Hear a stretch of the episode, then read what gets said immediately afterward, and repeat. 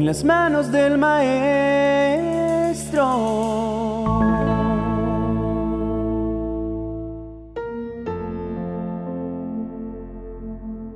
Las personas normalmente nos excusamos tras las necesidades para realizar actos que de otro modo no realizaríamos. Nos enseñaron desde niños a movernos por necesidad.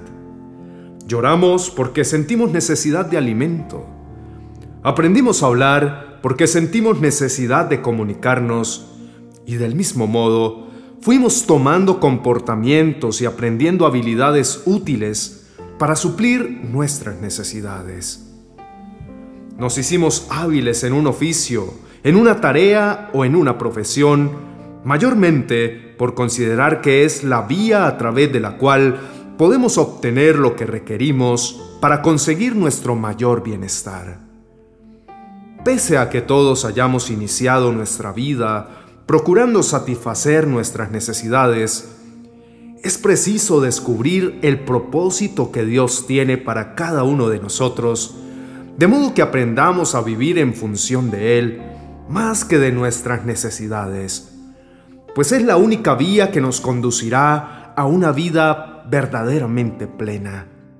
Tomemos como referencia la vida del apóstol Pedro, quien antes de ser llamado a ser parte de los apóstoles, era pescador. Cuando Jesús aparece en la vida de Pedro, estaba lavando las redes para guardarlas, porque aquello que le suplió sus necesidades durante un buen tiempo había llegado al punto del fracaso. Toda la noche intentando pescar y no había tenido éxito. La jornada fue tan perturbadora como para decidir abandonar el oficio y probar otra opción. Pero en ese momento Jesús aparece y le anuncia su propósito. Serás pescador de hombres. Jesús estaba encaminando la vida de Pedro por la senda correcta, la del propósito.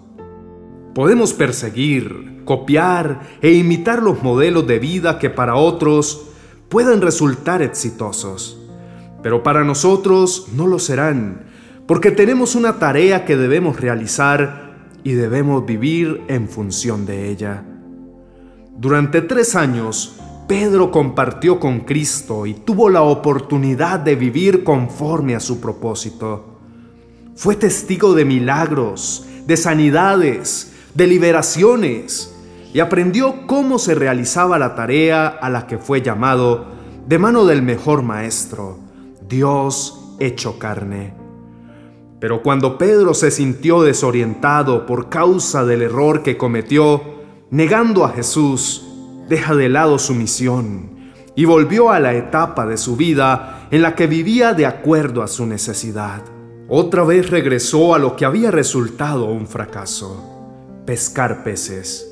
También muchos de nosotros regresamos una y otra vez a las relaciones fracasadas, a los comportamientos antiguos, a las estrategias pasadas, en el afán de suplir nuestras necesidades, sea de afecto, sea de provisión, sea de estabilidad o lo que sea.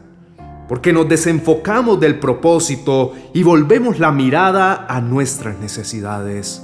Pedro pasó toda la noche intentando lograrlo, pero como era lógico, no consiguió nada.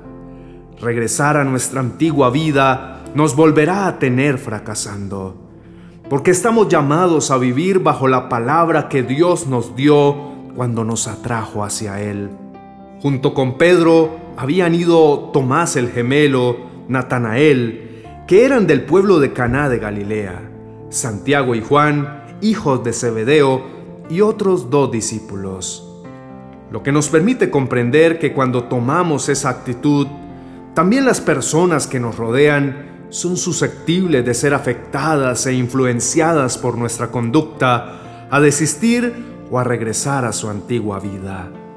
Quienes después de haber conocido nuestro propósito de vida, insistimos en vivir en función de suplir nuestras necesidades, estaremos haciendo lo que para otras personas resulta exitoso y nos volveremos copiadores de modelos de vida, que aunque para otros resulten exitosos, para nosotros pueden ser un error repetitivo.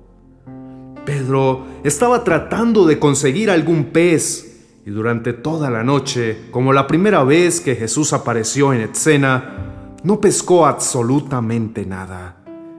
Entonces Jesús, para recordarle que en Él hay respuesta a todo lo que necesita, y no cualquier respuesta, sino una sobreabundante, le pide que eche la red a la derecha, y de nuevo los peces la llenan hasta el tope.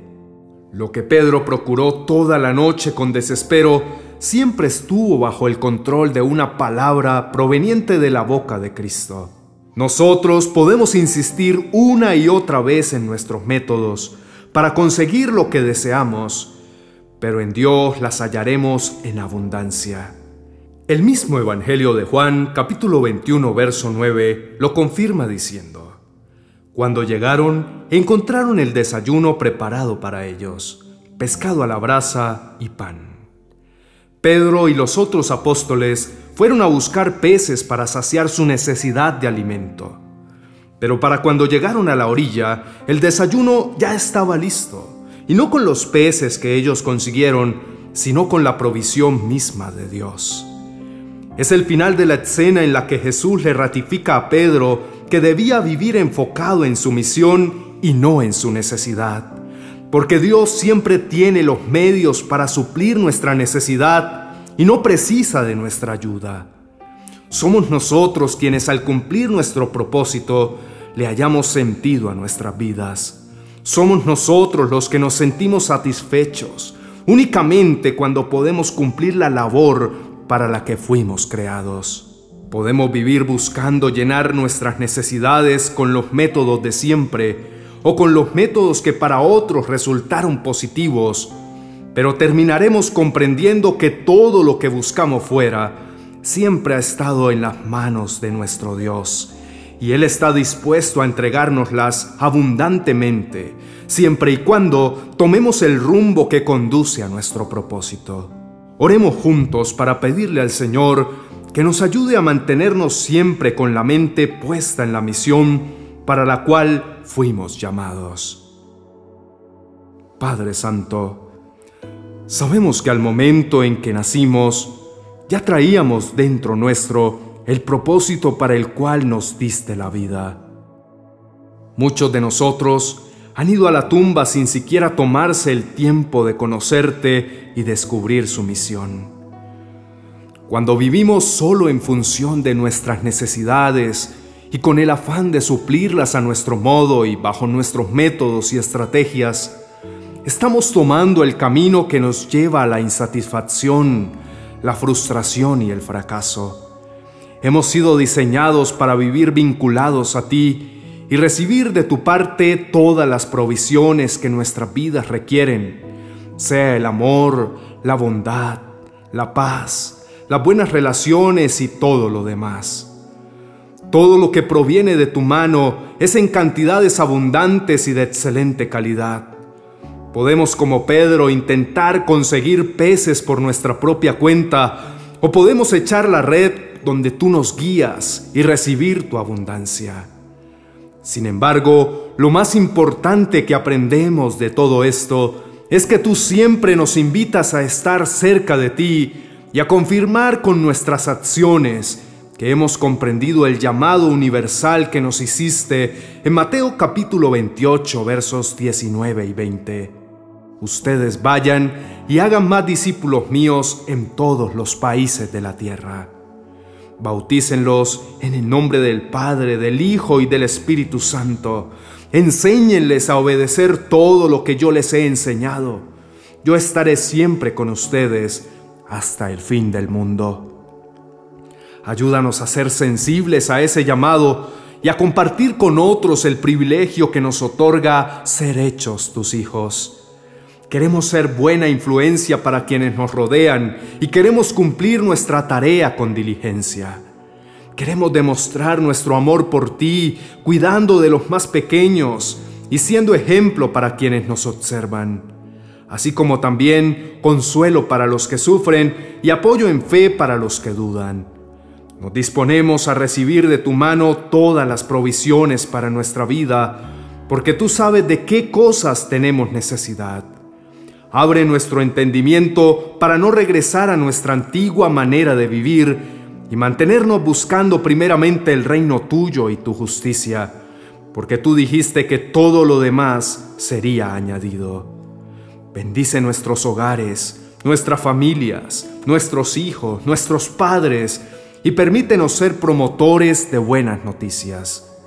Pese a que todo se conmueva a nuestro alrededor, pese a que podamos como Pedro cometer errores que nos avergüencen, tú nunca nos dejarás abandonados. Gracias Padre por venir en nuestra búsqueda siempre. Gracias por demostrarnos tu infinito amor, cuantas veces sea necesario. En Jesús, nuestro ejemplo y guía. Amén y amén.